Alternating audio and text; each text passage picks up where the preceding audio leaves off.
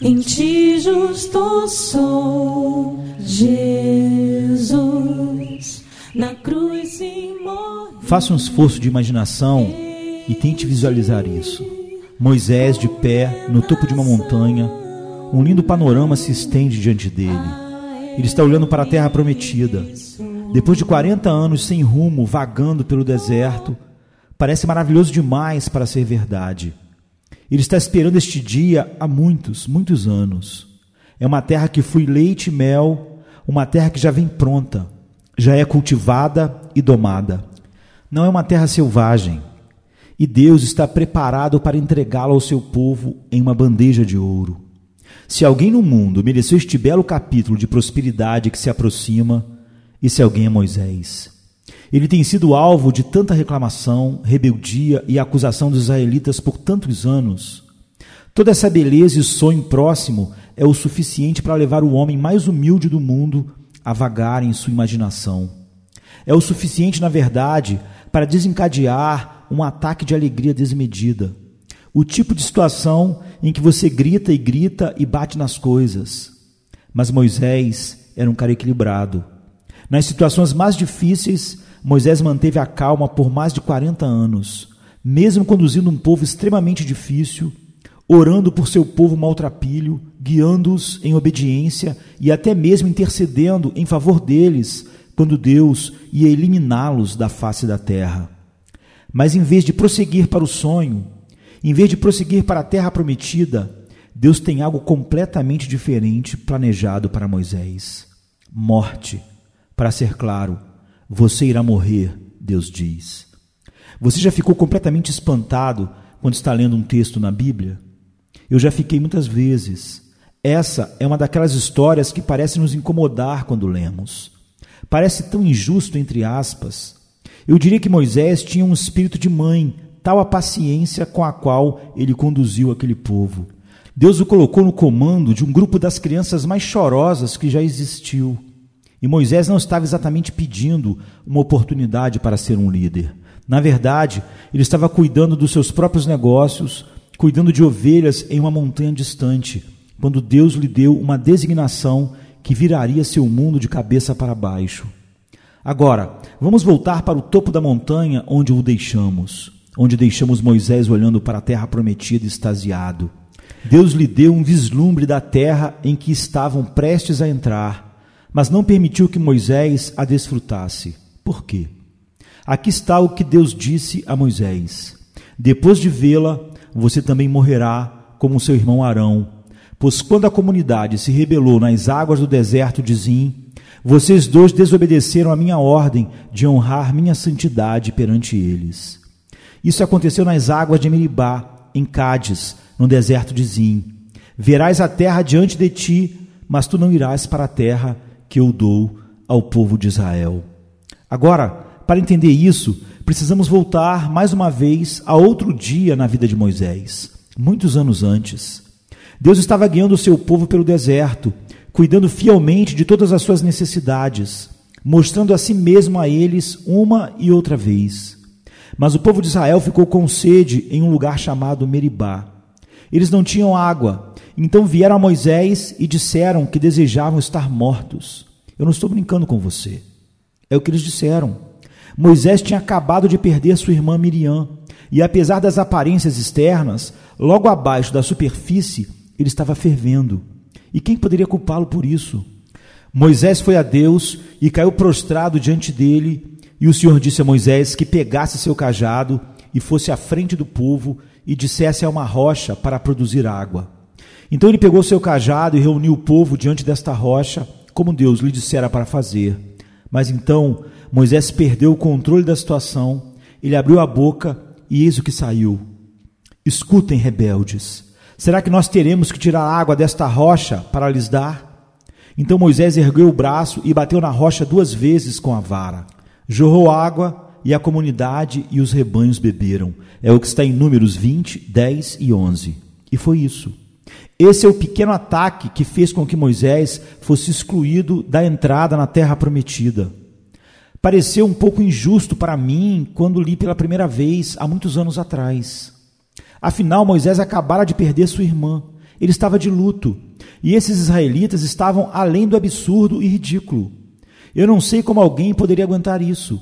O próprio Deus ficou muito bravo com eles. Moisés estava apenas demonstrando uma pequena indignação justa, certo? E essas pessoas não estavam apenas pecando contra Moisés, mas contra o próprio Deus. Mas um dia, há muitos anos atrás, eu estava lendo essa história quando as escamas caíram dos meus olhos.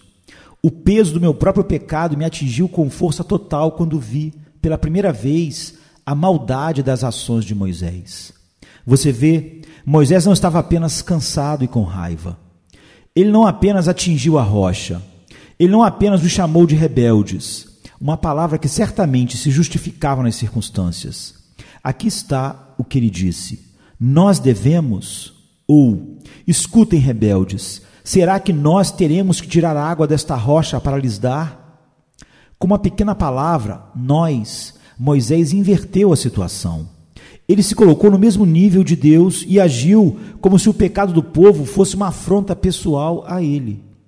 Ele agia como se estivesse fornecendo água para eles de uma rocha. Nós vamos ter que tirar água para vocês desta rocha. Quando Moisés disse nós, não está claro se ele estava se referindo a si mesmo e a Arão ou a si mesmo e a Deus. Mas de qualquer forma, ele está fazendo tudo sobre si mesmo. Nas palavras de Moisés, o pecado do povo é contra ele e a água vem dele também. Mas aqui está o que Deus disse a Moisés depois que ele pecou: Porque você não me honrou, não honrou minha santidade perante eles. E novamente, bem antes da morte de Moisés na montanha, Deus disse assim: Assim será, porque vocês dois foram infiéis para comigo na presença dos israelitas, junto às águas de Meribá, em Cádiz, no deserto de Zim. E porque vocês não sustentaram a minha santidade no meio dos israelitas. Portanto, você verá a terra somente à distância, mas não entrará na terra que estou dando ao povo de Israel. Deuteronômio 32, 51 e 52. Quando finalmente entendi a natureza do pecado de Moisés, me vi chorando. E aqui está o porquê. Eu nunca quis ver a natureza do pecado de Moisés, porque sou tão culpado desse pecado, desse mesmo pecado como ele. Até onde sabemos, Moisés cometeu esse pecado uma vez, e no entanto, eu já o cometi tantas vezes. Quando os meus filhos choramingavam quando pequenos e se queixavam ou se rebelavam, eu fazia tudo ser sobre mim. Quando penso que estou exibindo justa indignação, Estou realmente me elevando a um nível com Deus.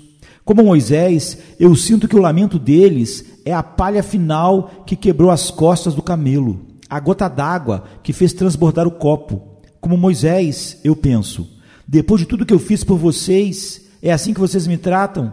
Aqui vamos nós novamente. E isso é só um pequeno problema entre outros maiores.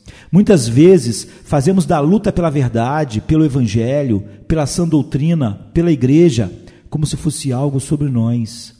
Facilmente eu me justifico por perder a paciência, por fazer tudo à minha volta a ser sobre mim. Eu desculpo a mim mesmo e aponto para as circunstâncias atenuantes. Eu catalogo todos os pecados dos meus filhos, da igreja, dos irmãos, das pessoas no trabalho, do motorista na minha frente no trânsito, que me trouxeram a este ponto de ruptura. Pior ainda, como Moisés, sou culpado do pecado da incredulidade. Deus me deu instruções sobre como orientar instruir e viver como seu filho no mundo. Mas eu não creio que Deus irá trabalhar no coração das pessoas, da igreja, dos irmãos, dos meus filhos e cumprir as promessas que ele deu sobre eles que ele irá suavizar seus corações duros à obediência, que ele, Deus, irá trazer água, tirar água de uma rocha. Como Moisés, eu tenho a responsabilidade de pastorear as almas de uma multidão heterogênea de pessoas que são frequentemente rebeldes, muitas vezes reclamando. Eu atravesso os movimentos de disciplina e discipulado porque é isso que Deus me mandou fazer. Mas eu não trato Deus como santo no meio do seu povo quando faço tudo ser algo a meu respeito. Isso não é algum pequeno pecado, algum pequeno lapso de julgamento, alguma fraqueza momentânea. Este é o meu orgulho, minha ingratidão, minha rebelião. Isso é uma violação do primeiro mandamento e o terceiro também. Se esse pecado excluiu Moisés da entrada da terra prometida, então o que o meu pecado merece? Quando Deus abre meus olhos para a profundidade da minha culpa, é quando entendo melhor a sua santidade. Essa é a graça de Deus para mim, para reconhecer e lamentar o meu pecado. Não tememos a Deus como devíamos. Moisés não conseguiu entrar na terra prometida naquele dia. Ele morreu no topo da montanha e foi enterrado lá pelo próprio Deus. Moisés, porém, foi tirado da prova e aperfeiçoado na terra da luz, e não por seu próprio mérito. Se ele não merecia a entrada na terra prometida, quanto mais a terra prometida final, a cidade de Deus. E, no entanto, Moisés também foi redimido pelo sangue do Cordeiro, perdoado por seu pecado, e naquele mesmo dia ele se tornou um cidadão do céu. Entrou na glória de Deus. Graças a Deus que estamos vestidos na justiça de Cristo. Não podemos nos justificar, mas Deus nos justifica. Somos cidadãos indignos do céu, mas Deus nos fez dignos em seu Filho. Apesar da nossa incredulidade, apesar da nossa raiva absurda muitas vezes, apesar do nosso fracasso em seguir as instruções claras de Deus, que possamos ter aprendido com Moisés. Não é sobre nós, nunca é é sempre sobre santificar o nome de Deus em todas as situações. Por mais difíceis que sejam as situações, o pensamento deve sempre ser como o nome de Deus deve ser santificado nessa situação. E Deus foi muito claro com Moisés, como também foi muito claro com todos nós. Nunca é sobre nós, sempre é sobre Ele e a santidade do seu nome. Graças a Deus por Jesus Cristo nosso Senhor. Amém. Amém.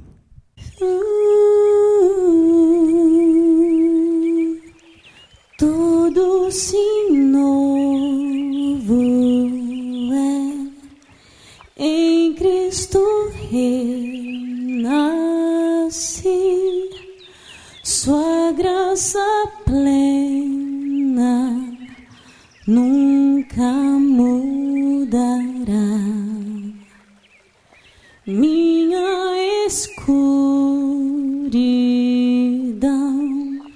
em luz se tornou, oh Deus, na aflição eu posso descansar. Por tudo que és cantarei, oh meu Deus, a Jesus teu amor, Cristo te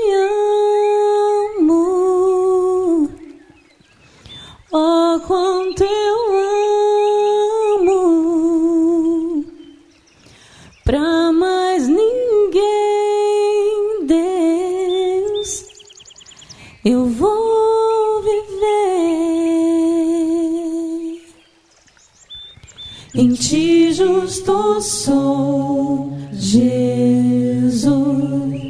Na cruz sim morri